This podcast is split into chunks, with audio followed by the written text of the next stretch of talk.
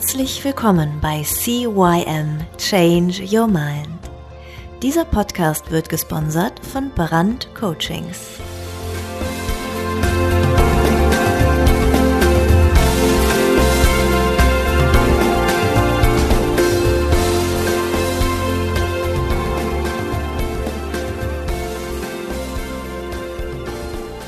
Ja, auch von mir ein herzliches Hallo zu deinem Veränderungspodcast Nummer 1 im deutschsprachigen Raum. CYM Change Your Mind. Mein Name ist Thorsten Brandt und heute wieder eine Interviewfolge. Heute habe ich eine Expertin und zwar eine Expertin für Super-GAU-Torten. Ja, das sind? Spannende Frage. Dramaspielplätze und absolut magische Momente, die mich dann wieder etwas mehr interessieren. Aber wer weiß, vielleicht ergibt sich das eine aus dem anderen. Sie war lange, lange Zeit in einer tiefen Depression. Dazu schenkte ihr das Leben ein Drama, ein kinoreifes Drama, aber in einer sehr komprimierten Zeit. Und wie das in einem Kino nun mal ist, da geht man gerne rein. Man verweilt eine Zeit und manchmal, und das hat sie geschafft, hat sie den Weg auch wieder rausgefunden. Aus der Retrospektive kann sie jetzt sagen, hm, da gibt's Abkürzungen, da gibt's leichtere Möglichkeiten und Wege, die sie doch den anderen jetzt mal ein bisschen weitergeben möchte. Ihr Wunsch ist es, ihre Geschichte zu teilen, über Depressionen zu sprechen und Depressionen halt eben auch ans Tageslicht zu führen. Denn viel zu häufig werden Depressionen, denke ich, mal ein bisschen unter den Tisch geteert. Ja, stell dich mal nicht so an, kann doch so schlimm nicht sein. Und ich glaube, das sind so Themen, die für Sie bestimmt auch wichtig sind, weil viele Menschen, die davon betroffen sind, fühlen sich falsch, fühlen sich charakterschwach. Die Angehörigen haben höchstwahrscheinlich keine Ahnung, was das heißt, überhaupt eine Depression zu haben. Und so denkt sie, dass sie durch Hoffnung und Inspiration in die Geschichte tragen kann. Winston Churchill, im Übrigen auch einer meiner Lieblinge, äh, nannte seine Depression den schwarzen Hund. Sie hatte einfach eine Diva-Depression. Wenn ihr sie anseht, dann werdet ihr auch in ihr eine kleine Diva wiederfinden. Und äh, aber ja, die hat sie irgendwann mal vom Thron geschubst. Ähm, ja, was es sonst noch alles zu sagen gibt, das wird sie uns jetzt erzählen. Mit einem herzlichen Applaus. Die Sabrina Birnbaum. Hallo Sabrina, wie geht's dir? Hi Thorsten, danke für die wirklich wunderbare, wortgewandte äh, Ankündigung. Sabrina, habe ich irgendwas vergessen? Alles dazwischen hast du vergessen, aber dafür bin ich ja jetzt hier. Ja, genau. wenn, wenn ich alles, wenn ich die komplette Story erzähle. Wie nennt man das so schön? Du hast das so gut angeteasert. Was so? Ja, das ist schön. Pass auf, bevor wir da jetzt richtig reinhauen, ja? Ja. Ähm, damit die Menschen dich auch ein bisschen kennenlernen, habe ich hier mhm. so ein mhm. paar Fragekarten. Ja, ja bitte. Äh, und ich stelle einfach Fragen und du gibst da einfach nur ein, zwei Wörter, keine lang ausschweifenden Sätze, sondern so eine Quick, Quick. Oh, ich werde mich bemühen, ob ich das kann. Naja, bestimmt. Kriegen wir schon hin. Ein Traum, den ich mir erfüllt habe, ist. Oh, ich selbst zu sein. Ich bin fasziniert von. Oh, anderen inspirierenden Menschen. Wichtige, Mensch, äh, wichtige Werte für mich sind Intimität. Ich bin stolz auf meine Tochter. Mein Weg hierher war voller Leben, abenteuerlich und alles, was ein Drama mit sich bringt. Das schönste Kompliment, das man mir machen kann, ist. Oh, das habe ich gerade gestern bekommen. Da sagte ein Mann zu mir, wenn ich in der vollen Freude bin und in meiner größten Dasein, in meinem größten Dasein, dann sei ich die wunderschönste Frau. Das ist schon mal ein gutes Kompliment. Das ist ein schönes Kompliment, ja. Wenn ich eine Heldenfigur wäre, dann wäre ich. Hm, ich, ich wäre, es gibt keine Heldin wie ich. Es, es, ähm, ich wäre meine eigene Heldin. Ich wäre eine neue. Sehr gut. Der beste Rat, den ich je bekommen habe, ist. Nicht die anderen, sondern du selbst kannst die Veränderung sein. Das Mutigste, das ich je getan habe, ist, mich meinen Ängsten zu stellen. Mein Lieblingszitat ist, boah, das ist, das ist wirklich schwer. da gibt es so viele. Da gibt es so viele. Muss ich gerade gucken, ob ich hier im Rad. Ich schaue mal in meinem Schreibtisch, ob ich da irgendwas Tolles habe. Ähm, fällt mir jetzt keins ein. Ich kann nicht eins nennen, das geht gar nicht. Nein, da gibt es so viele. Das schönste Feedback, das ich je bekommen habe, ist. Ah, du stellst aber auch Fragen, Thorsten. Ey. Pass auf, diese Frage stelle ich zurück. Am Ende des Podcasts fragst du mich einfach nochmal. Okay, dann nehme ich, dann nehme ich diese Frage. Das ist die Joker-Frage, okay? Ja, die Joker-Frage, die kommt auch noch, aber oh. ähm, die, die, die tut aber nicht weh, die Joker-Frage. Die ist, die, ist, die stelle ich an. Alles gut. So, so be beide Fragen zurückgestellt. So, jetzt erzähl doch mal, wie bist du überhaupt in die Depression reingerutscht? Bevor, du, bevor wir erzählen, wie du wieder rauskommst, ist, ah, glaube ich, auch interessant, wie kommt man da überhaupt rein? Also wenn, oh, wenn ich jetzt, ja. wenn ich jetzt gern depressiv sein möchte. Ah, wie man das, äh, also das, was, was, was tut man, um dass man depressiert wird? Okay, ja, genau. ja, okay. Die Must-Haves quasi. Ja. Schauen wir mal. Ähm, versuche, ähm, die Werte anderer zu leben. Hm, lebe so, was äh, andere von dir verlangen. Ähm, lebe negative Beispiele, die du in deinem Leben gelebt, äh, vorgelebt bekommen hast. Ähm, äh, Chef, treffe Entscheidungen aus Angst und Mangel. Ähm, was fällt mir noch so ein? Schneide all deine Facetten ab. Ähm, genau, ja, das ist, oh, das ist echt krass, ja. Ich habe mich einfach so lange damit beschäftigt, wie man das eben nicht macht. Ne? Yeah. Ja, aber das sind schon, geh wenig raus, geh, treffe wenige Menschen, tausche dich nicht aus, spreche nicht, ähm, lass dich von deinen Begrenzungen einsperren, von deinen Beurteilungen oder deinen Bewertungen auf die Dinge, lass dich davon einsperren. Ja, ich denke, das reicht schon mal. Gut. Und wenn ich jetzt Depression fühlen möchte, also jetzt weiß ich ja, wie komme ich da rein, aber woher weiß ich, wie fühlt sich denn Depression richtig an? Also ich muss ja wissen, bin ich jetzt in der Depression oder bin ich nicht in der Depression? Ja, das ist, äh, ah, das ist, das ist einfach etwas sehr Individuelles. Also es gibt tausend Lehrbücher darüber, die Medizin würde das anders beschreiben als vielleicht ein Philosoph oder ein anderer äh, Schriftsteller. Ich habe ein Buch gelesen, wie heißt es noch, äh, ziemlich gute Gründe, um am Leben zu bleiben. Er hat das folgendermaßen äh, beschrieben. Er sagte mal, Depression ist wie auf einem Planeten zu leben der Planeten Hoffnungslosigkeit, der einfach mit einem Nebel bedeckt ist.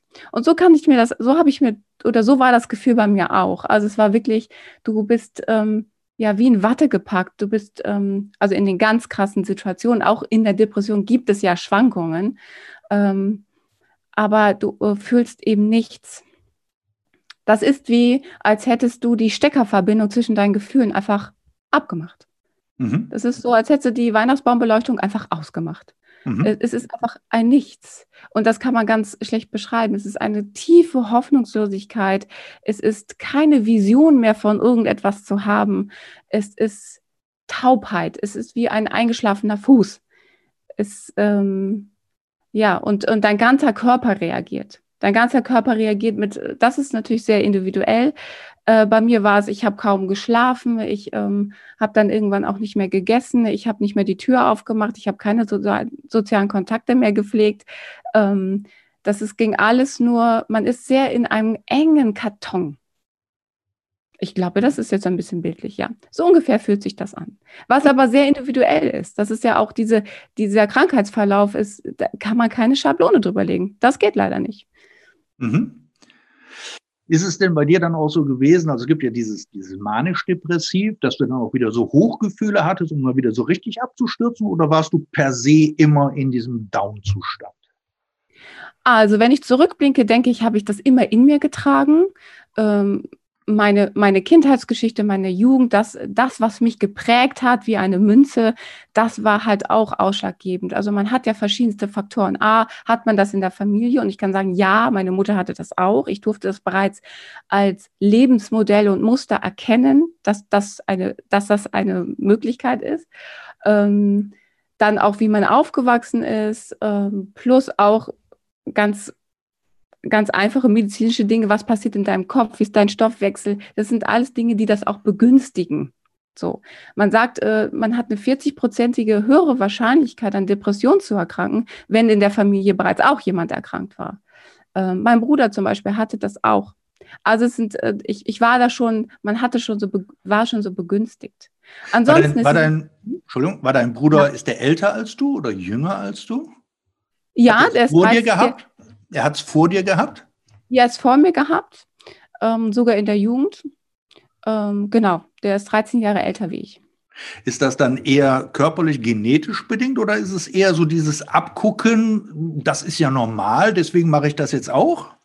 Ich bin keine Medizinerin, ich kann dir da keine große äh, verlässliche Aussage sagen. Ich kann nur sagen, das sind alles mehrere Faktoren, Möglichkeiten, die begünstigen, dass man dorthin kommt. Mhm. Man, man, diese Resilienz kann man gar nicht aufbauen. Ne? Und dann auch die Lebensgeschichte, was passiert alles? Also zum Beispiel, ich, mein Vater ist gestorben, sehr früh, da war ich drei Jahre alt. So, äh, meine Mutter hat ihn bis zum Tod begleitet, zu Hause bei uns. Also es sind alles Dinge, die, die immer so ein kleines Stückchen mehr, mhm. ne? also die, die, die Dramasachen kamen immer dazu und ähm, genau, und irgendwie bin ich da reingerutscht. Und das ist ja das Problem, das ist nicht wie es klickt um und du bist depressiv. Außer es passiert vielleicht ein großes, krasses Ereignis, so wie es bei mir war, wobei meine Ereignisse haben sich anschließend ja äh, ergeben. Die waren ja quasi die Sahne obendrauf. Ähm, es ist leise. Es schleicht sich an. Und du glaubst erstmal, hm, heute hast du mal einen schlechten Tag. Und dann hatte ich zwei schlechte Tage. Dann hatte ich einmal im Monat so eine Woche, die war immer schlecht. Und irgendwann hat sich das potenziert. Und du wusstest gar nicht mehr, was ist das eigentlich? Also selber, man ist ja irritiert. Man denkt ja so, was ist das? Vermeintlich von außen hatte ich alles. Ich hatte, ich hatte einen Ehemann, ich hatte eine Tochter, ich hatte einen gut bezahlten Job. Äh, keine Ahnung, ich hatte eine Putzfrau, ich musste mich nicht um die Wäsche kümmern, ich, ich war versorgt, ich hatte tolle Freunde, die habe ich übrigens immer noch. Aber das ist, war wirklich von außen denkst du dir, was hat sie denn? Das ist ja die, das, was man nicht versteht. Dass man äh, vermeintlich von außen draufschaut und denkt, was ist denn los mit ihr? Sie, sie, sie hat gar keinen Grund, erstmal traurig zu sein. Mhm. Ja, gut, aber das, das ist ja auch so, du lebst in deiner Welt, ja, hast, hast, hast deinen Dunstkreis und die anderen leben in ihrer Welt und sehen ja nur von außen auf diese schöne Hülle.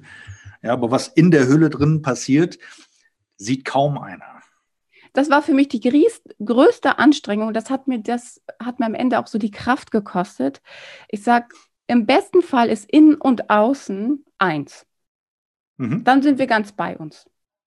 Wenn, wenn Seele und Körper in einem sind, dann sind wir völlig bei uns. Und bei mir war das so, ähm, mein Innen und mein Außen haben sich langsam wie so zwei abstoßende Planeten voneinander entfernt. Und ich hatte immer mehr ich musste immer mehr Kraft aufwenden, um das Bild, was ich nach außen zeigte, aufrechtzuerhalten. Und irgendwann war das so weit auseinander, dass ich es kaum mehr geschafft habe. Also habe ich was gemacht? Ich bin eben nicht mehr in, in den Kontakt mit anderen Menschen gegangen, weil ich es nie, kaum noch geschafft habe, das zu überbrücken. War denn diese, ich sage jetzt mal einfach, schöne Fassade, die, diesem, die du dem, dem hässlichen Haus innen angestrichen hast, ähm, war die Absicht, damit die Leute eben nicht sehen, wie schlecht es dir geht, weil du hattest ja alles. Du hattest, du hattest eine Putzfrau, du hattest einen Mann, du hattest Kinder, du hattest ein tolles Haus, du hattest alles, ja. Und die anderen durften das doch gar nicht sehen, wie schlecht es dir geht, oder ähm, ja. ist es so gewesen, dass du immer nach außen hin immer schon und nach innen bist du abgebröselt? Also wie, wie, wie, wie kann ich mir das jetzt vorstellen? Mhm. Kennst du, kennst du die so Dreharbeiten an Westernstadt? Ja. Wenn die Häuser da so stehen? Ja, ja. So, so ungefähr, ja, so ungefähr habe ich mich gefühlt, wie so eine Westernstadt. Und das war äh, wirklich, ähm, das Ego spielt natürlich auch mit. Ähm, das Ego ist manchmal echt ein Arsch. Und das sagt einem wirklich auch manchmal, oh nein, oh Gott, du hast doch alles und du musst doch nicht. Und die Bewertung, die man selber auf diese Dinge schmeißt, die sind ja auch, man selber ist ja der größte, größte Kritiker. Und äh, ja, ich, ich weiß doch sehr genau, der Moment, als ich mit meinem Ehemann und meiner Therapeutin zusammensaß und die mich angeschaut haben, haben gesagt, Sabrina, es ist jetzt Zeit. Es ist jetzt Zeit, in die Klinik zu gehen. Das geht so nicht mehr. Und ich saß da und denke, von was sprechen die? Also so, so weit weg war ich davon, die Realität sehen zu wollen, dass wirklich, ich saß da und dachte mir, von was sprecht ihr? Nein, wie soll das gehen? Wie, also das funkt, wenn ich jetzt aus der Bildfläche verschwinde für zwei Monate, wie soll das funktionieren? Wie soll meine Arbeit funktionieren? Wie soll mein, mein, mein Kind versorgt sein? Und das Allerschlimmste, ich hätte mich dann outen müssen. Das war fast, das war, das war echt, das war eine krasse Überwindung, das zu tun. Weil du musstest ja sagen, wo du acht Wochen bist. Und ich war über Weihnachten und also den ganzen Dezember weg. Also da fragt auch die Familie, wo bist du? Ne? Also es ist nicht so, dass man da, ich bin nicht, war nicht zwei Monate im Urlaub. Das war schon, das war eine Herausforderung. Ja, aber du, hat, du hattest gerade eben das Wort Ego gesagt. Du hast ja. gesagt, ja, das, das Ego ist manchmal ein blöder Hund oder so in der Richtung. Ne? So, wenn, wenn ich jetzt, ich bin ein, ein Befürworter von Ego, ja, weil ich einfach sage, wenn es mir gut geht, ja, dann geht es auch meinem Umfeld ganz gut. Wenn es mir schlecht geht, geht es auch dem Umfeld schlecht. Von daher ist da jetzt die Frage, war es das Ego, was dich zurückgehalten hat oder war es die Angst vor irgendwas, was dich zurückgehalten hat oder die Bedenken oder was mögen andere von mir denken? Ich bin doch eigentlich, muss ich, ich muss doch die, die, die, die, die, die wunderbare und erfüllte Frau jetzt spielen. Ähm, also war, war es jetzt ein, ein, ein Egoismus, irgendwas zu verlieren? Oder war es der Egoismus, ähm, mich zu entblößen, also mich, mich wirklich blank zu machen, verletzlich zu zeigen? Äh, was, also war, war es das Ego oder war es wirklich nur irgendeine Angst irgendwo vor? Hm, wenn du da drin steckst, bist du nicht so reflektiert. Das kannst du gar nicht. Du bist ja völlig, du, du bist ja so in deiner eigenen Realität und deiner eigenen Welt. Du erschaffst dir ja auch Angstszenarien. Also ich hatte auch Angst und Panikattacken. Das ist echt unlustig. Und du erschaffst dir so eine Realität, die ist, die ist nicht die Wahrheit. Das ist, das ist etwas, was du dir konzipierst, ja, durch diese Krankheit. Und ähm, du willst es auch nicht wahrhaben. Wer will denn wahrhaben, dass man so krank ist? Ich habe mir tausendmal gewünscht, ich hätte gerne einen Beinbruch gehabt. Also, ne, wie, wie ich schon mal beschrieben habe, ich dachte mir so ein Beinbruch, das wäre super. Ich hatte es, glaube ich, schon mal beschrieben, aber ich sage es nochmal, es war, ist so, Beinbruch ist ja so, du sitzt dann mit deinen Mädels zusammen, sagst, hey, ich war Skifahren und das war total aufregend und dann hat mich ein Typ angefahren und mein Bein ist gebrochen und alle so, oh Gott, krass. Und dann schreiben die alle auf deinen Beinbruch und freuen sich und sagen, hey, ja, jetzt machst du sechs Wochen Reha und danach alles fein. Und bei einer Depression da sagst du lieber nichts. Da sitzt du jetzt nicht am Stammtischabend mit deinen Mädels und denkst, oh Gott, ja, ich weiß nicht, ich kann morgens nicht aufstehen und ich äh, habe so Panik und das, das machst du nicht. Und das überfordert auch alles. Ich hatte auch Angst, die Menschen um mich herum zu überfordern. Und das ist ja auch eingetreten. Die Menschen, die um mich herum waren, wussten auch nicht, wie es geht. Die wussten ja gar nicht, was, es gibt kein Handblatt, wo drin steht, was, was das standardisierte Verhalten ist, wenn du ein Angehöriger bist oder ein Freund oder viele haben das auch gar nicht verstanden.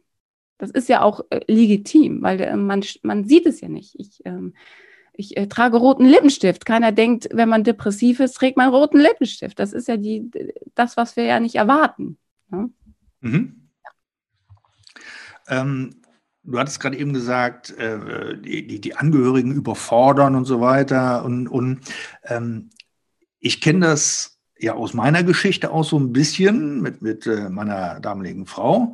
Ähm, dann hörst du ja auch von allen Seiten als Angehöriger, also nicht als, als Betroffener, sondern als Angehöriger, hörst ja, ja, das geht vorbei, das ist nur eine Phase und so weiter. Und irgendwann, je öfter du das hörst, umso mehr glaubst du das ja auch. Ja, und, gibst, und gibst dann dieser, dieser, dieser Situation ja dann auch gar nicht mehr, ja, du, du schaust schon noch hin, Ja, aber du gibst der ganzen Sache ja gar nicht mehr so diese Bedeutung, weil wenn du von allen Seiten hörst, ist, äh, die stellt sich auch gerade noch mal ein bisschen an und ist ganz normal und jetzt lasse mal und da drängt sich wieder ein. Ähm, also ich sag mal, die, die, die Angehörigen haben es da ja auch nicht, ja, ist jetzt mal gar so leicht, das dann auch zu erkennen, also für, für, für voll zu nehmen, sage ich mal einfach. Ja, ja das bin, hm? Ja, also das war, war bei mir genauso. Also ich habe das genauso erlebt. Also ich sage jetzt mal äh, salopp, diese Sprüche habe ich auch gehört.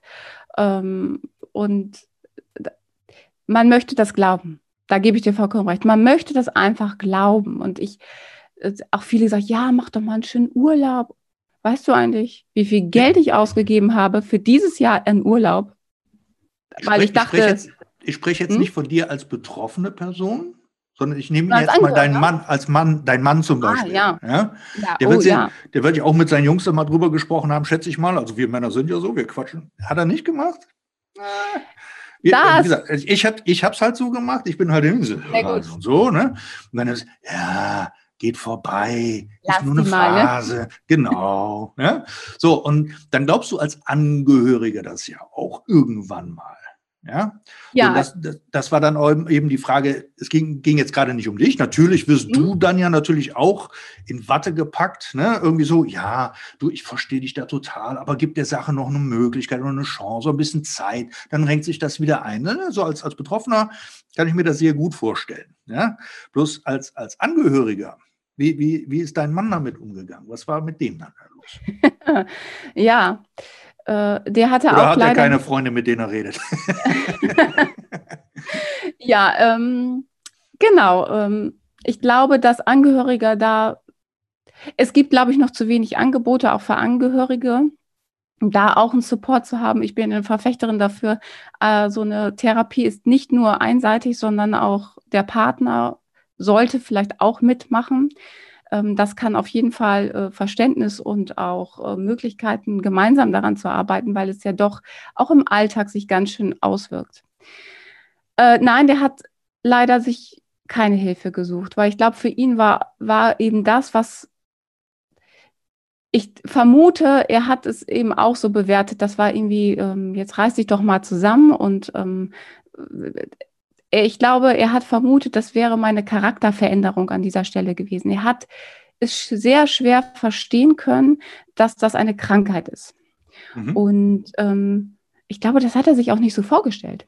Nicht so vorgestellt, dass seine Frau, dass das jetzt passiert. Das ist auch für ihn, er hat auch sehr viel übernommen müssen. Ähm, er hat eine eigene Firma und er musste auch ähm, meine Tochter versorgen. Er hat die Firma gemacht. Ich war in der Klinik. Und ich glaube, er hatte sehr Schwierigkeiten, das auch sich zu outen. Mm, seine Wahl war die Flucht. Also er hat es nicht mehr ausgehalten. Unsere Ehe hat leider nicht gehalten, weil das einfach für ihn schon unerträglich war. Und ich denke, das ist auch schwierig. Du willst ja eigentlich deiner Partnerin helfen. Du wünschst dir nichts mehr, dass alles wieder normal wird. Und du bemerkst dann einfach nach einer Zeit, dass du gar nichts machen kannst. Ich glaube, das ist ein sehr unmächtiges Gefühl. Naja, und wenn dann eine Frau um die Ecke kommt, die sagt, hey, ich bin glücklich und alles ist schön, komm doch zu mir, dann passiert es manchmal. Mhm. Die, die, die Frage ist, kannst du als Partner wirklich nichts machen? Ist Dasein nicht auch machen? Ja, Dasein ohne Vorwurf. Ähm, man muss sehr langen Atem haben. Ähm, das ist nicht für jeden Gott gegeben. Das ist auch super schwer, wenn man äh, wirklich so viel auf dem Tableau hat. Äh, ich, ich habe da großes Verständnis für.